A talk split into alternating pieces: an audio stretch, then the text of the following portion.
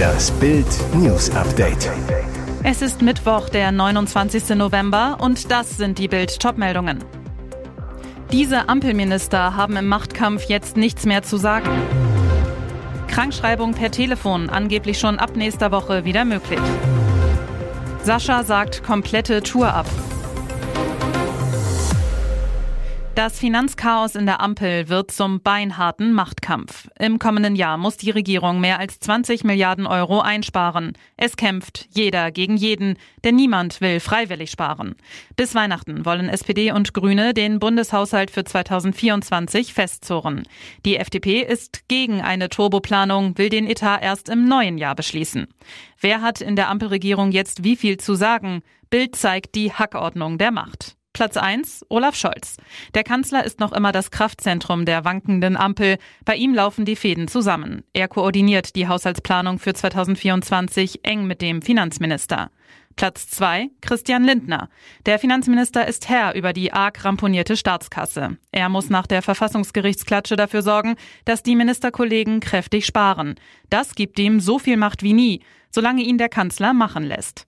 Platz 3 Wolfgang Schmidt. Der Kanzleramtsminister ist Scholz engster Vertrauter, spielt den Kanzler Bodyguard. Er plant, vernetzt, organisiert, alles möglichst geräuschlos und im Hintergrund. Das macht ihn für viele Minister zu einem gefährlichen Gegenspieler, denn Schmidt weiß auch, wie man die Debatten in der Öffentlichkeit trägt und beeinflussen kann, um unliebsame Minister zu beschädigen. Die Möglichkeit, per Telefonanruf eine Krankschreibung zu erhalten, soll dauerhaft eingeführt werden, wie Tagesschau.de berichtet. Demnach könnte die Regelung schon zum 7. Dezember kommen. Dann soll es wie in der Corona-Pandemie wieder möglich sein, sich telefonisch krankschreiben zu lassen. Anders als während der Pandemie soll es nun dauerhaft eingeführt werden, heißt es im Bericht. Der Bundestag hat dies bereits im Sommer beschlossen. Jetzt soll eine Richtlinie erstellt werden. Gesundheitsminister Karl Lauterbach hatte der ARD gesagt, wir arbeiten so schnell wie wir können. Die Prozesse sind einfach langsam in Deutschland. Nun soll es doch schneller gehen. Ab dem 7. Dezember sollen Bürger sich ihre Krankschreibung per Telefon abholen können. Aber während der Corona-Zeit war die Krankschreibung per Telefon auf leichte Atemwegserkrankungen beschränkt. Künftig sollen alle Krankheitsbilder abgedeckt werden, die keinen absehbar schweren Verlauf hätten.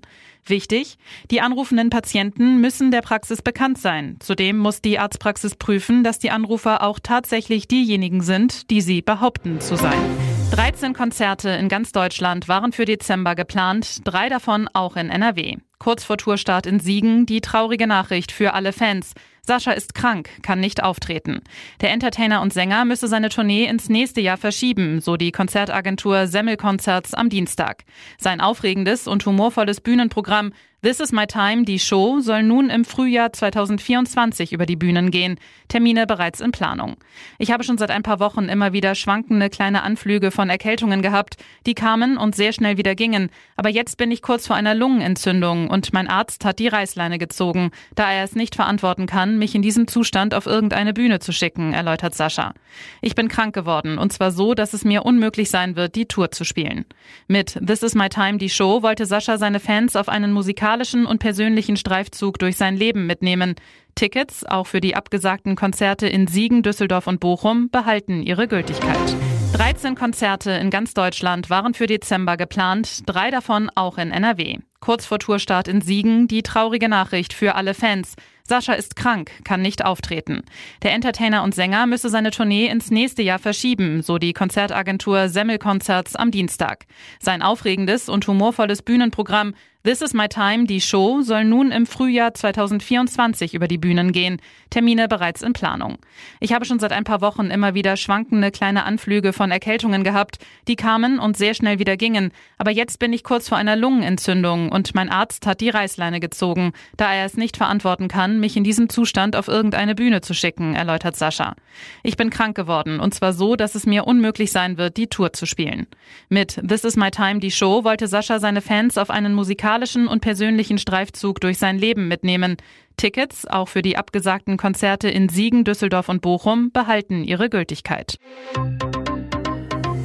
Und jetzt weitere wichtige Meldungen des Tages vom Bild Newsdesk.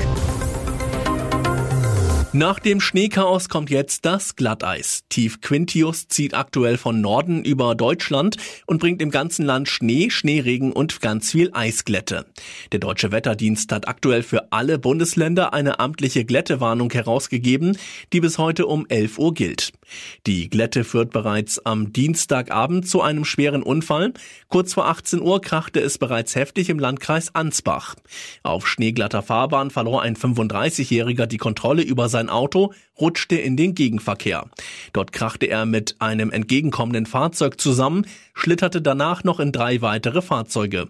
Bilanz, der Unfallverursacher wurde schwer verletzt, kam per Rettungshubschrauber in eine Klinik. Ein weiterer 46-jähriger Autofahrer wurde ebenfalls schwer verletzt. Dazu kommen noch zwei Leichtverletzte. Fünf Autos wurden dabei gecrashed. Die Polizei schätzt den Gesamtschaden auf 100.000 Euro. Nur wenige Minuten später krachte es auf einer Brücke im etwa 30 Kilometer entfernten Gunzenhausen zwischen zehn Autos. Auch hier hatte ein Autofahrer wegen der Glätte die Kontrolle über seinen Wagen verloren.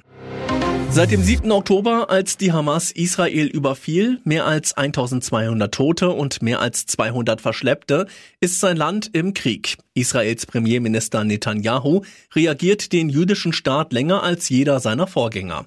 Und auch umstrittener. Seit dem Terrorüberfall durch die Hamas ist klar, dass Israels Gaza-Politik nicht funktioniert hat. Die Maßnahmen, die Netanyahu gegen die Terroristen ergriffen hat, haben nicht ausgereicht, um sie abzuschrecken. Im großen Bildinterview wehrt sich Netanyahu gegen die Kritik, dass er die Hamas erst stark gemacht habe und verrät, was sein Ziel für den Gazastreifen ist. Das sagt Netanyahu über seinen Plan für Gaza. Welchen Sinn hat es, diesen Krieg zu gewinnen, die Hamas auszurotten und nicht auf eine Entradikalisierung Gazas hinzuwirken?